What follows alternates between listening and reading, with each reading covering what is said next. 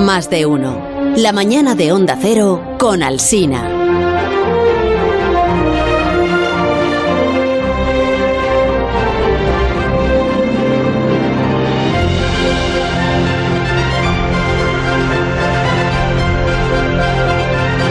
Que Aparici hace una sección todos los miércoles en este programa, una sección que tiene guion, ¿eh? Que tiene guion. Lo que pasa es que no, lo respeta. Ah, bueno, claro, es que luego el guion no. lo elabora. El guion no lo sigue nunca. Lo elabora y le pone título a los episodios de su sección. ¿Y el, título de hoy, cuál es?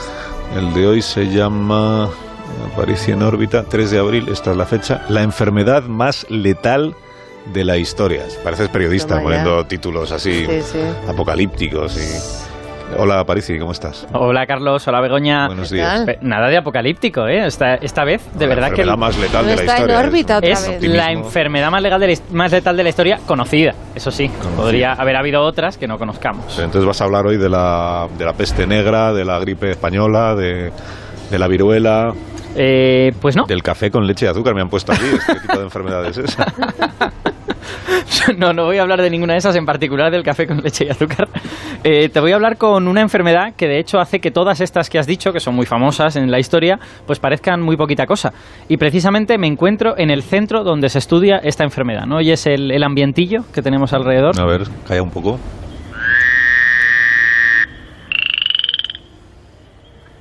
No entiendo nada. Te iba a decir que estabas en un hospital, pero esto que es una rana. Un sapo. A ver, chicos, tenemos otro paciente. De nuevo con lesiones severas en la piel y dificultades para respirar. Apliquen nitraconazón en la zona y después una dosis controlada de insolación. Una vez hecho esto, controlen el pulso y desinfecten de nuevo. No debería salirnos rana.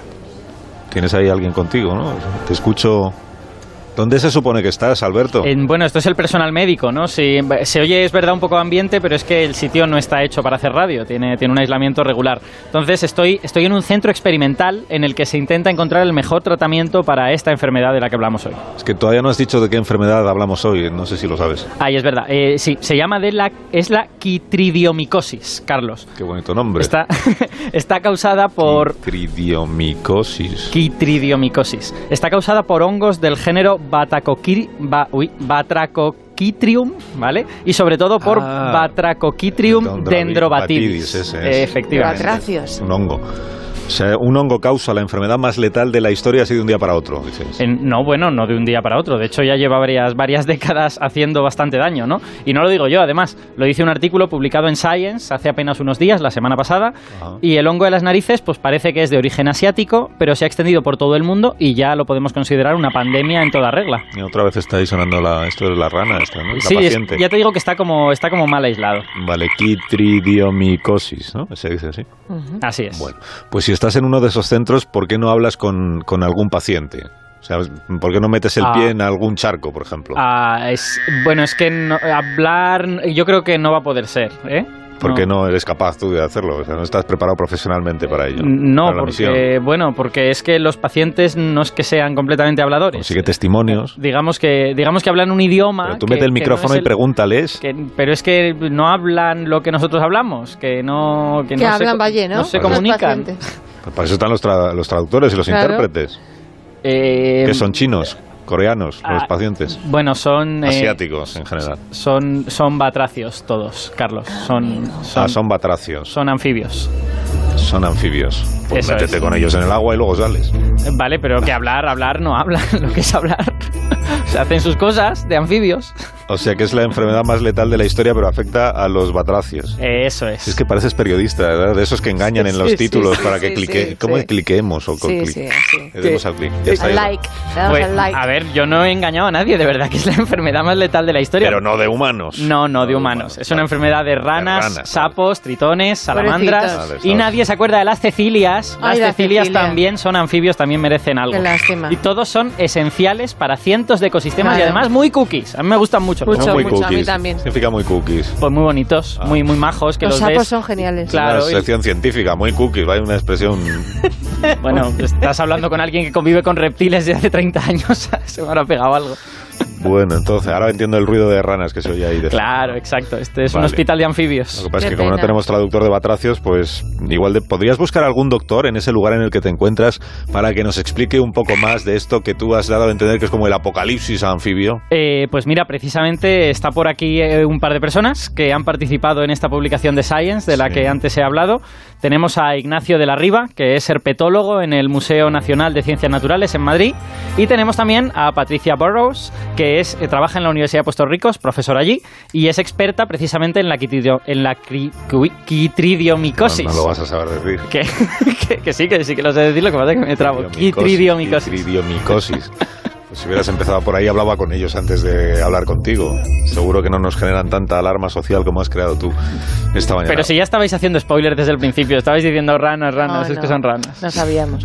Hola Ignacio, buenos días. Hola, buenos días. Hola, buenos días. Patricia, buenos días. Buenos días. Gracias por acompañarnos esta mañana.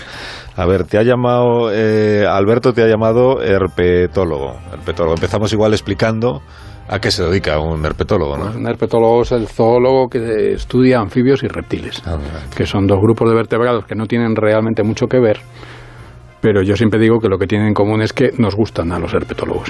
Ambos grupos. Os parecen muy cookies, bien. como sí, cookies, son muy cookies, realmente. Claro, pero que, de verdad que no son. Tienen una mirada muy bonita. Sí, algo hay en sus ojos.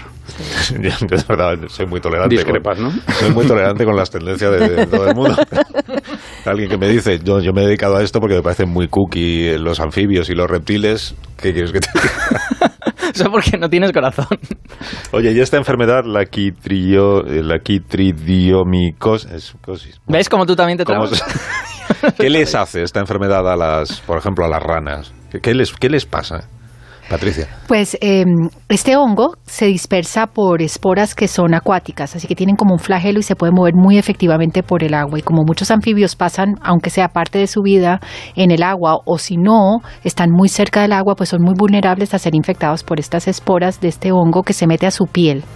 Y la enfermedad, la quitridomicosis, es una enfermedad de la piel. Entonces, eh, cuando, cuando este patógeno entra a la piel del animal, él reacciona con una inflamación, la piel se vuelve más gruesa, distorsiona el mantenimiento saludable de la piel y el problema que tiene para el animal sobre todo es que no puede mantener su balance eh, de, de, humedad. Entonces empieza a tener eh, pérdida de, de, electrolitos, un desbalance de electrolitos que, que eventualmente a los más sensibles les causa una, un fallo cardíaco y mueren de un fallo cardíaco. De hecho, algunos anfibios respiran parcialmente por la piel, o sea que supongo que esto también les causará problemas en ese sentido. Por eso es que no pueden rehidratarse efectivamente y viene todo este problema. Mm. Y eh, esto de que la enfermedad ha venido de Asia, ¿hasta qué punto lo tenemos claro? Eh, ¿Sabemos exactamente de dónde ha salido o, bueno, solo tenemos indicaciones? Pues eh, sí, hay un trabajo del, año pasado que ya estableció clarísimamente que, la, mayor diversidad genética de este patógeno está en el sudeste asiático. Y la, cepa, hay diferentes cepas, digamos, para entendernos, y, y la cepa que es mortífera y que se ha extendido por todo el mundo, eh, viene de ahí, viene de, probablemente de la península de Corea. Y de hecho, por eso los anfibios asiáticos parecen ser inmunes a la enfermedad, porque han coevolucionado con, con, ella y no les pasa nada. Pero cuando llevamos ese patógeno a otros sitios, pues los anfibios que no han estado nunca en contacto con, con este hongo, pues se ven, se ven afectados. Sí, los que se han extendido por todo el mundo, también aquí en España estamos, eh, bueno, estamos Estamos... Hablo ahora en nombre de las ranas. Las ranas y salamandras nuestras ranas están afectadas. También son españolas las ranas y salamandras. Para mí es un tema de gran alarma social, sin duda. Sí, sí. Porque ¿qué ocurriría si nos quedáramos sin ranas? O sin anfibios, en general. Bueno, pues tienen un papel muy importante en los ecosistemas porque hay hay muchas, eh, muchas especies, sobre todo en los trópicos, que son depredadoras de insectos y de invertebrados fundamentalmente, pero además presas de, de muchísimas otros animales y pueden llegar a ser una parte muy importante de la biomasa animal. Y además, como tienen doble vida, en la mayoría de la, no todos, pero, pero muchísimos anfibios tienen una fase larvaria que tienen un, tiene un papel ecológico completamente distinto al que luego tienen en tierra. por eso se llaman anfibios, que es doble vida. Una fase en el agua y otra en tierra. Entonces, digamos que el, que el daño puede ser muy grande.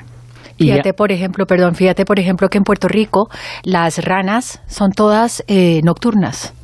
Y son, por lo tanto, el, em, el, depredador carnívoro más importante durante las noches en Puerto Rico, que si faltaran, entonces tendrías una acumulación inmensa de insectos que de otra manera pues lo regulan los anfibios que están presentes. Entonces podrían traer una catástrofe ecológica o por lo menos en la pirámide alimenticia en los ecosistemas que quién sabe qué, consecuencias puede tener. ¿Y cuál es, cuál es ahora mismo el estado de la enfermedad? Porque esta enfermedad lleva como décadas extendiéndose, lo que pasa es que nosotros nos dimos cuenta hace relativamente poco, ¿no? A principios de los 90. Yo hoy en concreto. Mm-hmm. Pues eso es uno de los valores grandes de este trabajo que hemos publicado en Science y que ha coordinado Ben Shilly de la, eh, de la Universidad Nacional de Australia. Y fue poner a todas las personas que llevamos trabajando seriamente con datos empíricos, tanto en el campo como en el laboratorio, juntas para tratar de saber exactamente cuántas especies de los anfibios que han declinado en, los, en las últimas décadas eh, han declinado a causa de esta enfermedad. Y hemos concluido que se han afectado 501 especies y que de ellas 30 aproximadamente están extintas ya. Qué barbaridad. Perdón, 90, perdón, 90 están extintas ya. Así que es, es, es, drástico el efecto que ha Es que por eso, el, por eso el titular de la enfermedad más letal de la historia tiene sentido. Quiero decir, hay enfermedades que han sido muy letales para una especie, a veces para dos, pero en este caso tenemos centenares de especies afectadas y es que ha quitado del mapa a casi 100. Es que es una barbaridad. ¿Y cómo se combate? Eso es. ¿Qué, podemos hacer? Eh, pues bueno, además que quería añadir que esto es viéndolo desde el punto de vista de que es un patógeno, pero si lo consideramos además una especie introducida, es la más letal de todas, más que gatos, ratas, cabras, cerdos, que, que se sabe que han llevado a la extinción a muchas especies, sobre todo en islas. Pero es que 90 especies de, de, una clase de vertebrados extintas y probablemente hay más, lo que pasa es que ni, ni lo sabemos, pues es tremendo. ¿Qué se puede hacer? Pues lo más triste de todo es que no se puede hacer nada hoy por hoy. Podemos tratar individualmente a, un anfibio infectado mediante traconazol, que es un, fungicida, o elevando la temperatura, porque el hongo le gusta vivir en temperaturas frescas, y si lo subes por encima de 30 grados se muere, y así puedes curar a una rana. Pero el problema de esta enfermedad es que no es específica de una especie, sino que afecta o infecta a todas las especies de anfibios que hay en el medio. Unas se morirán dependiendo de su susceptibilidad o no, y otras, y otras sobrevivirán. Pero esas que sobreviven van a estar siempre infectadas. Hmm. Entonces, aunque, aunque consiguieras hipotéticamente curar a todos los ejemplares de una especie de un sitio, no los podrías volver a, reintroducir porque se van a volver a infectar. Porque hmm. una vez que el patógeno llega, va a permanecer en el medio seguro. Entonces, no, a nivel de ecosistema no podemos hacer nada. Entonces, hemos un poco de confiar en que eh, aparezcan eh, inmunidades naturales, ¿no? De alguna manera, que alguna, algunas poblaciones pues, sean un poquito menos susceptibles y esas poblaciones puedan, digamos, ir repoblando, ¿no? Efectivamente, eso es, eso es un poco lo que, lo que la, esperanza y lo que se ha visto que está ocurriendo con algunas especies que se habían dado por extintas y de pronto aparece una población relicta en algún sitio que ha, ha sobrevivido. Pero claro, eso supone lo que se llama un cuello de botella descomunal, en que la población ha pasado por un momento súper crítico, ha perdido mucha diversidad genética y volver a recuperar sus niveles poblacionales y su área de distribución anterior a partir de esa pequeña población, pues teniendo en cuenta que además a los anfibios les afectan montones de otros factores, contaminación, cambio climático, sequía, etcétera, etcétera, les pone las cosas dificilísimas. Ahora sí que entiendo vuestra alarma. No es para menos. Me la habéis contagiado, la, alarma, no es para menos. Qué interesante, Ignacio, muchas gracias por las explicaciones. Pues y Patricia también, muchas gracias por enseñarnos estas cosas y por venir a vernos esta mañana. Muy bien. Alberto, ¿te vuelves entonces? Me vuelvo con las ranas un ratito y luego y luego cojo la nave y no te digo dónde me voy. bueno, la nave, que es nuestra, no tuya, acuérdate. Eh, cojo la nave. Vamos a llamarla la. ¿Por qué usar esos posesivos? No, hay que ser tan posesivo. es nuestra, por eso hay que usar el La nave. Adiós, Alberto Aparici, hasta la semana que viene. Chao. Seis y media, ya son las diez y media en Canarias. ¿Te das cuenta cómo se nos va la mañana?